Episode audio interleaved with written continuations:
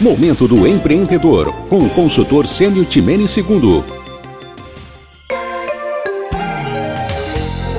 Olá!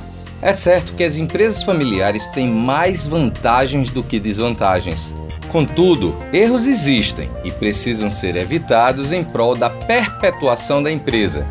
Na minha opinião, esses são os quatro erros mais comuns para você prestar atenção e não cometer no seu negócio. O primeiro e talvez maior de todos os erros: misturar finanças pessoais com as empresariais. Confundir as contas pessoais com a da empresa é fatal e ameaça a empresa mortalmente. Segundo erro mais comum, falta de uma visão única. Essa é a tarefa maior do fundador: compartilhar sua visão de futuro e alicerçar, de forma participativa, as fundações que projetam a empresa para um futuro comum. Em terceiro, profissionalização da gestão. O termo, muitas vezes mal interpretado, convida aos membros da empresa familiar a entender as competências técnicas e comportamentais necessárias para sua sobrevivência presente e futura. E por último, disputas de poder resolver conflitos pessoais, compartilhar o poder sem conservadorismo e definir papéis em prol do futuro da empresa